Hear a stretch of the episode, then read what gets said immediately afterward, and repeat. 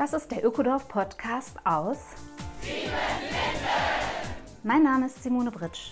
In unserem Ökodorf leben 150 Menschen seit 25 Jahren nachhaltig und gemeinschaftlich zusammen. Lass dich von Sieben Linden inspirieren. Besuche gern unsere Seminare vor Ort oder in der digitalen Webinarwelt. Hallo und herzlich willkommen, Folge 82 Ökodorf Podcast aus Siebenlinden. Die Erntezeit startet, doch wie lagert man diese Berge an Karotten, Sellerie, rote Beete und so weiter über den Winter ein, wenn es keinen geeigneten Keller dafür gibt? Vor dieser Frage steht unser Siebenlinden-Gartenbetrieb seit Jahren. Antwort? In einem neuen Strohballenlager natürlich. Das gerade fertiggestellte Gemüsestrohtel ist das neueste Experiment hier im Ökodorf. Ich rede mit Lorena aus dem Gartenteam und mit Burkhard Kaiser, unserem Gärtnereiberater aus Minden, der uns diese vielleicht gar nicht so verrückte Idee in unsere Köpfe gepflanzt hat. Hallo Lorena. Hallo Simone. Du bist ja schon eine mehrfache Interviewpartnerin von mir. Jetzt sind wir wieder hier schon. Genau, die Lorena ähm, aus dem Gartenteam. Und heute sind wir aber an einem ganz speziellen Ort hier verabredet für diesen, äh, für diesen Podcast. Wir sitzen im neuen Gemüsestrutell. Ja, ein neuer Ort im Garten. Mhm. Ich bin sehr gespannt. Ich habe noch gar nicht gefunden an diesem Ort. Es ist ein Gebäude, das jetzt gerade äh, im September fertig geworden ist. Und zwar ein Strohballenhaus, das unverputzt ist. Wie, was würdest du sagen von der Größe her? Lass uns mal schätzen. Es ist so 8 mal 10 Innenraum ungefähr was ist das, 80 Quadratmeter. Mhm. So ein Stockwerk nur hoch, ne? also eingeschossig. Und witzigerweise sieht es ja innen drin anders aus als unsere anderen Strohballenhäuser. Das ist nämlich nicht verputzt. Mhm. Also genau, es gibt ja einfach ein feines Netz zwischen den Strohballen und uns sozusagen, aber sonst gibt es kein Lehmwand. Aber das ist auch nur, weil es irgendwie ein provisorisches Experiment ist. Ne? Ja, es ist ein Experiment im Garten. Und zwar für die Lagerung. Ne? Mhm. Wir wollen hier keine Menschen unterbringen, die schlafen bei uns im Strohtel. Das ist das Gemüsestrohtel für Gemüse. Und total neue Idee für die Winterlagerung. Mm, ich finde, wir sollten noch erwähnen, dass die äh, Materialien wirklich super regional sind. Also das Holz ist aus dem eigenen Wald mhm. und das Stroh aus unserem eigenen Acker. Ja, genau. Das hat der Appenburger Landwirt Wahrlich für uns angebaut und geerntet und zu großen Strohballen gepresst. Das ist schon sehr faszinierend, finde ich, wie schnell hier so ein ja doch einfaches Gebäude erstellt wurde mit groben Balken und äh, gar keine ja. Fenster. Also für mich ist das auch ja. so ein komisches Gebäude deswegen. Also es fühlt sich voll anders, weil es wirklich nur ein Licht von dem Turm, von dem Turm gibt so ein bisschen so ein Bunkergefühl mhm. drin. Der Boden ist auch nicht richtig versiegelt, sondern ist einfach so ein Schotter reingekippt worden. Ja, warum Gemüse hier lagern? Erzähl uns die Story. Tja, weil wir wollen so viel wie möglich von unserem eigenen Gemüse selbst produzieren und dazu gehört es in Deutschland auch, das zu lagern im Winter. und ich bin hier nicht so seit so lang, aber ich glaube, am Anfang vom Projekt gab es schon die Möglichkeit im Keller die Gemüse ein bisschen besser zu lagern.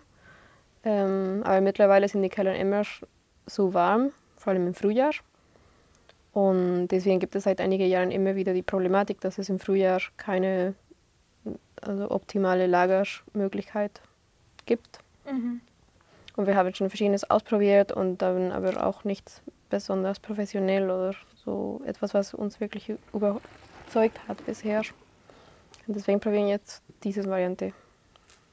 Ja, die Stufe davor, also ich erinnere mich noch gut, äh, dass mhm. wir früher immer so große Sandmieten hatten in unserem Altbaukeller. Wir haben nur einen Altbau in Siebenlinden, ja, also nur einen Keller. Und das hat äh, tatsächlich früher ganz gut funktioniert. Es ist wärmer geworden, die Durchschnittstemperaturen steigen. Und dann habt ihr ja jetzt als letzten Versuch, die letzten drei Winter, glaube ich, mit diesem super hässlichen weißen Kühlcontainer verbracht. Erzähl uns mal was darüber. Genau, es ist ein Container, die eigentlich für den Transport von Lebensmitteln gedacht ist und deswegen ist es nicht geeignet für Dauerschlagerung. Und wir haben mit verschiedenen äh, Varianten ausprobiert, also erstmal mit einer Eco-Variante. Mhm. Also man kann das mit verschiedenen Variationen umschalten und anschalten und dann gab es immer wieder Probleme mit der Luftfeuchtigkeit drin und es war zu trocken, dann zu feucht, dann also es hatte immer irgendwie nicht perfekt gepasst und es ist auch gar nicht groß genug für unsere ganze Ernte. Mhm. Also dieser Raum hier ist wesentlich größer als unser Kühlcontainer. Genau, und deswegen waren wir mit der nicht wirklich auch mit der Variante zufrieden. Also ich glaube, man könnte auch, also in der Kühlcontainer könnte man also auf dem Boden Wasser reinkippen, um die Luftfeuchtigkeit auf dem besten Niveau zu halten. Aber dafür braucht man viel zu viel Strom. Mhm. Und das ist dann auch für uns nicht so wirklich ökologisch. Mhm. Ja, der surrt und brummt da ja auch immer vor sich hin und mhm. steht so mhm. weiß und hässlich bei uns im Garten. Also ehrlich gesagt, wenn man den irgendwann nicht mehr bräuchte, wäre ja keiner traurig. Mhm. Also dieses Gebäude hier, das hat einfach eine andere Ökobilanz, eine andere Nachhaltigkeit. Das merkt man schon, wenn man einfach mal hingeht und mit eigenen Augen guckt. Deswegen finde ich das so toll, dass ihr dieses Experiment macht und ja gar nicht wisst, ob es klappt, oder? Die mhm. Ernte steht jetzt kurz bevor. Ja, genau. Was ist das für ein Gefühl? Ja, also ich hoffe, dass wir ein kaltes Winter haben. Mhm. Und das sagst du, du, obwohl du aus Mexiko kommst. Ja, ja du genau. dir einen kalten Winter. ja, denn äh, dieses äh, Kühlsystem hier beruht wohl wesentlich auf der Außentemperatur. Ne? Es sind einfach mhm. mega dicke Wände, also die sind ja hier über einen Meter naja, oder so rund einen Meter, okay. wenn ich mal hier so hingucke, ja. dick. Es ist auch Stroh oben auf dem Dach als äh, dicke Strohballen, Dämmungsschicht eingezogen. Also das ist schon ordentlich isoliert. Mhm. Ja, dann gibt es noch eine Lüftung, oder? Da hinten. Aber wir beide sind jetzt auch nicht so die Technikexperten, mhm. glaube ich, oder? ich werde nachher nochmal den äh, Burkhard Kaiser zuschalten. Das ist derjenige, der dieses Gebäude sich ausgedacht hat. Und hallo, Fahrradfahrer hier am Gemüsestrotell. Und ähm, von dir würde ich gerne noch wissen, was wird denn eigentlich genau hier eingelagert? Also sind das jetzt so äh, Sachen wie Kohl und Kürbis? Also ich glaube, dieses Jahr werden wir mit alles also in kleinen Mengen ausprobieren. Mhm. Also einige von unseren Möhren, einige von unseren Kohl, rote Beete, ähm, genau, alles. Nur unsere Kartoffeln sind woanders gelagert dieses Jahr. Und wir werden dann schauen, was sich am besten sich lagert und dann nächstes Jahr können wir vielleicht ähm, ja, besser entscheiden, welche Kulturen gut für diesen Ort geeignet sind und welche anderen brauchen doch was anderes. Also mhm. weil es gibt auch das andere Problem, zum Beispiel für die Kürbisse, wenn es doch ein richtig kaltes Winter ist, dann ist es wahrscheinlich zu kalt. Mhm. Und also man kann das nicht runterkühlen, aber man kann das auch nicht heizen, wenn es, keine Ahnung, minus 20 Grad draußen gibt oder so. Mhm. Deswegen müssen wir auch schauen, was wirklich möglich ist, hier zu lagern und was nicht. Wer braucht was? Hm, auch die. Luftfeuchtigkeit ist vielleicht, vielleicht verschiedene Kartoffeln, ja. vielleicht anders gelagert werden als ein Weißkohl, könnte ich mir vorstellen. Ne? Ja, genau, genau. Es ist immer die Luftfeuchtigkeit und die Temperatur ist bei, also eigentlich so die perfekte Lagerung ist bei fast jeder Kultur anders. Mhm. Weil man kann das natürlich so grob gruppieren in verschiedene Gruppen. Mhm.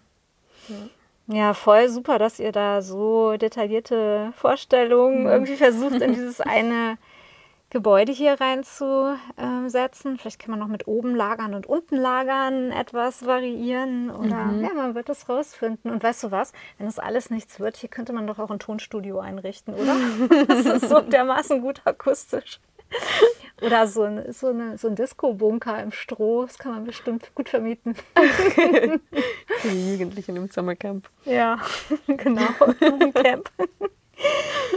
Ja, Mensch, dann danke und ich wünsche euch eine ganz tolle Erntezeit. Ja, ist das ja alles trocken und ja, mit möglichst äh, wenig Schäden durch irgendwelche knabbernden Tierchen mm. und so hm. schon mal hier reinkriegt. ja, danke schön. Wir hören im Frühling voneinander, da werden wir das auswerten. Mhm. Ja, wie gesagt, der Burkhard ist jetzt zugeschaltet. Wir haben uns hier mal über eine kleine Videokonferenz vernetzt. Hallo Burkhard. Hallo Simone. Von wo sprichst du gerade mit uns? Aus meinem Büro. Ganz einfach. Genau. Und wo ist das? Das ist in Minden, Westfalen. Also von euch aus Entfernung, weiß ich gar nicht, gut 120 Kilometer oder irgendwie sowas, westlich von Hannover, wo ich halt lebe und wo sozusagen auch die Idee für dieses Gemüsestrohtel, wie ihr es nennt, sozusagen äh, entstanden ist und der erste Prototyp stand. Der Ja, ich kann dir auf jeden Fall berichten. Lorena ja. und ich äh, waren vorhin vor Ort. Ähm, es ist äh, grandios geworden. Ein sehr wundersames Gebäude Aha. aus lauter ja. Strohballen und dunkel ohne Fenster. Äh, spannend anzugucken und ich hoffe, du kommst auch bald mal und schaust es dir an. Aber jetzt erzähl uns doch erstmal, du bist ja auch unser Gartenberater. Ne? Du hast ja, ja viel ja. mit den Menschen äh, im Gartenteam darüber gesprochen, wie der Sieben-Linden-Garten optimiert werden kann. Mhm. Und jetzt hast du die Idee noch mit reingegeben. Wie kam es denn dazu? Ja, ähm, genau. Ich bin ja damals eingeladen worden. Den, ihr sagt Garten noch, sozusagen. Ich würde sagen Gärtnerei, denn ihr seid schon in der Größe einer Gärtnerei. Äh, die halt tatsächlich ähm, sehr gut produziert, äh, das, die zu beraten. Und da sind natürlich verschiedenste Themen aufgetaucht. Und eins der Themen, was immer wieder auftaucht, war die Gemüselagerung. Vielleicht hast du dich mit äh, Lorena schon darüber unterhalten, dass die Gemüselagerung bisher keinen optimalen Raum bei euch hatte. Der Keller, glaube ich, zu warm war äh, und ähnliches. Und ähm, so ich, ähm, ist mir das Thema immer wieder begegnet, dass die Lagerung ausmacht. Und da Sieben Linden ja grundsätzlich sehr großen Wert darauf legt, wie ich selber auch, dass die Dinge auch ohne großen Aufwand und ohne großen Energieerzeugung funktionieren, ja, bin ich halt äh, auf diese Idee gekommen. Die Alternative wäre sicherlich ein Erdkeller gewesen, der aber vom finanziellen Aufwand sehr groß ist und zumal eben in der Größenordnung, die für euch ja nicht nur äh, einen kleinen Erdkeller bedeuten würde, sondern etwas größeren das äh, war finanziell und von Räumlichkeiten, Baukapazitäten und so im Moment nicht absehbar. Ja, und so sind wir darauf gekommen. So, da bist du also zum Strohballenbau gegangen. Da sind wir ja auch schon lange unterwegs. Ja. Aber wie bist du denn darauf gekommen, auch für das Gemüse den Baustoff Stroh mit ins Spiel zu bringen?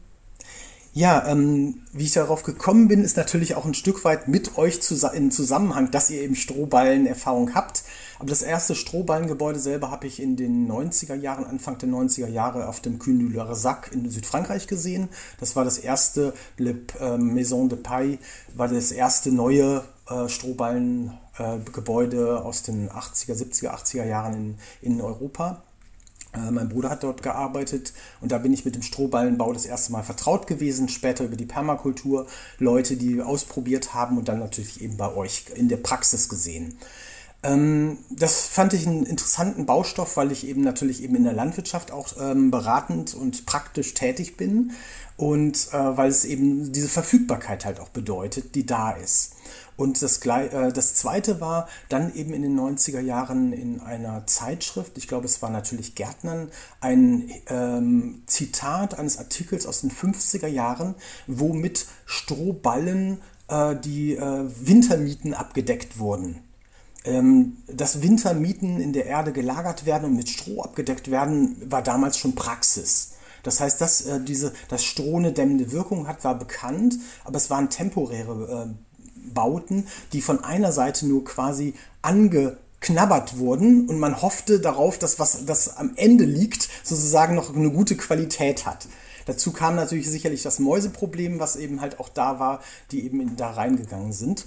Und so fehlte eigentlich sozusagen ein kleiner Baustein von diesem, man man baut das, man schüttet Strohlose drüber und deckt das ganze Wasser dicht ab. Dann hatten sie angefangen mit Strohballen das Ganze abzudichten. Äh, und, äh, aber das war eben immer noch kein Bau. Und ähm, irgendwann merkte ich so, ja, dann lass, würde ich sozusagen da doch einen Bau draus machen, der ganz einfach gemacht ist, so wie bei euch, aber eben ohne Fenster. Eine Tür braucht man, um rein und raus zu kommen, der aber mindestens Stehhöhe hat und äh, die Vorteile bietet, die eben Stroh hat. Das Ganze eben die Außentemperatur ähm, abzupuffern gegenüber dem Innenraum und gleichzeitig Feuchtigkeitsausgleich zu schaffen. Ja, also es sieht eben sehr robust aus, wenn man die Strohballen eben als Wände sieht und die sind überzogen mit dem Maschendraht. Das ist gegen mhm. die ähm, Knabbergäste, die du eben genau. erwähnt hast, oder? Genau, genau. Und zwar ähm, basiert das auch auf den praktischen Erfahrungen. Äh, ich habe 2015, 16 eine solidarische Landwirtschaft in Minden begonnen äh, aufzubauen und wir bekamen bei einem befreundeten Landwirt einen Hektar Land zur Verfügung, allerdings ohne äh, dabei ähm, Räumlichkeiten zu haben. Da aber klar war, dass wir halt auch für den Winter produzieren wollten, war die Frage der Räumlichkeiten. Und dann konnte ich endlich meine Idee, die ich auch schon, ich glaube, acht Jahre vorher hatte, äh, tatsächlich mal in die Tat umsetzen. Da stand noch Gerste auf dem Feld. Ich habe den Bauern gebeten, gleich Großballen daraus zu pressen, von denen ich wusste, dass sie standstabil sind und dass sie einfach eine gute Dämmwirkung haben. Und das hat er gemacht und dann haben wir in ziemlichem Schnellschuss, das Ganze war also so äh, dieses, was, äh, ihr wollt äh, übermorgen äh, ernten, äh, dann presst mir doch bitte die Großballen darauf. Und dann haben wir, standen die da und es war klar, sie müssen relativ schnell verarbeitet werden, damit sie nicht voll regnen. Und dann haben wir eben in einer Aktion von zwei Tagen dieses äh, völlig improvisierte Bauwerk gemacht. Einfach nur auf Folie, äh, die Ballen selber auf einen Folienstreifen gestellt, also unten gar nicht weiter vorbereitet. Das Ganze allerdings im Norden eines großen alten Eiche, die halt Schatten werfen konnte. Dann die Strohballen in Großballenbauweise ähm, liegend hochgebaut äh, oben alte Holzbalken drauf, oben die Strohballen drauf und eine große Silofolie einmal drumrum. Für mich war das damals so, naja, das hält jetzt irgendwie drei Jahre, dann können wir es halt irgendwie mulchen. Und letztendlich hat es tatsächlich fünf Jahre gestanden. Wobei ähm, wow, die ja. Silofolie irgendwann durch ähm, einen Ast, der runtergefallen ist, durch Tiere, die gepickt haben, undicht wurde und wir das nochmal abdichten mussten. Und wäre diese Abdichtungsproblem nicht gewesen, hätte es wahrscheinlich gut diese fünf Jahre auch noch weiter überstanden. Aber so kam zwischendurch einmal das Wasser durch. Ja.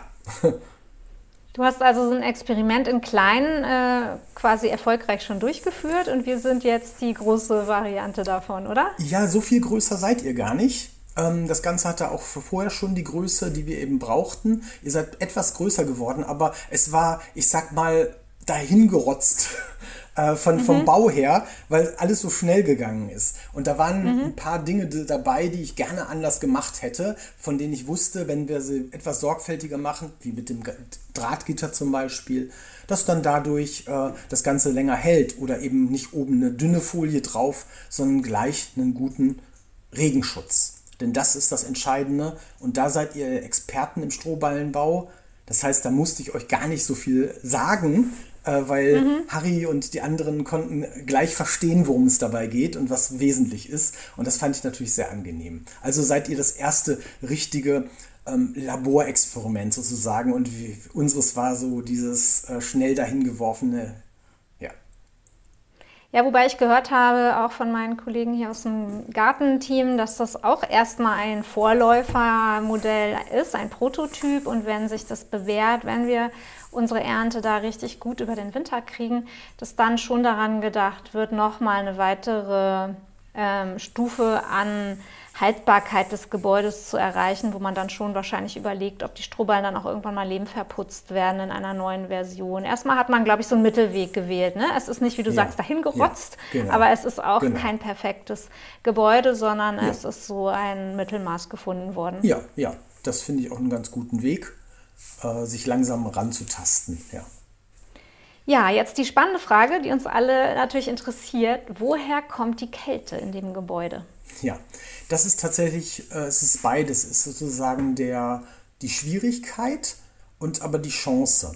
Dieses Gebäude geht es nicht so sehr darum, das im Sommer kalt und kühl zu halten, sondern äh, die Lager, das Lagergemüse. Das heißt, ob das Möhren sind, die im Ende Oktober geerntet werden, ob das der Kohl, der Weißkohl, der Rotkohl ist, ob das die verschiedenen Wurzelgemüse sind die gut über den Winter zu bekommen. Das heißt, wenn es draußen kalt wird, Temperatur abzupuffern. Im Sommer ist es so, dass es generell nur etwas kühler gehalten wird. Ich habe leider keinen dauernden Messfühler drin gehabt, der das aufgezeichnet hätte, also kein ja. Kein Temperaturmonitoring. Ja, kein gemacht. Monitoring, danke wir haben kein, kein elektronisches Temperaturmonitoring gemacht. Ich habe einfach immer auf die Temperaturen drinnen und draußen geschaut und festgestellt, dass es schon zwischen 5 und 7 Grad kälter drin ist, als es draußen ist, auch an heißen Tagen. Was zum Teil mit dem Schatten durch die, durch die große alte Eiche zu tun hatte, weil eben kaum Sonne drauf gekommen ist. Zum anderen aber eben halt auch, dass die Erde von unten her immer etwas Kälte nachgeliefert hat. Das heißt, für einen Sommer, wo ich einen Salat äh, kühlen wollen würde, ist es nicht optimal geeignet. Mhm. Aber sobald ich die großen Mengen habe, und das war genau das Problem ja bei euch mit dem Keller, wenn ich große Mengen Winterlagergemüse habe, die am Anfang ganz viel Platz brauchen und dann immer weniger werden, vielleicht bis in den März, April rein, dafür ist das Lager sehr gut geeignet. Also es hat sozusagen, äh, es ist nur ein Teil Winterlager, ne, und kein Sommerlager, wenn ich es jetzt plakativ machen soll. Ich kann trotzdem im Sommer lagern. Wir haben auch unsere Sachen drinnen liegen gehabt. Die halten halt einfach auch besser, als wenn man sie im Freien hat. Ähm, aber für einen frischen Salat zum Beispiel, Radieschen, würde man es vielleicht erst in, in, in ein Kühlhaus packen.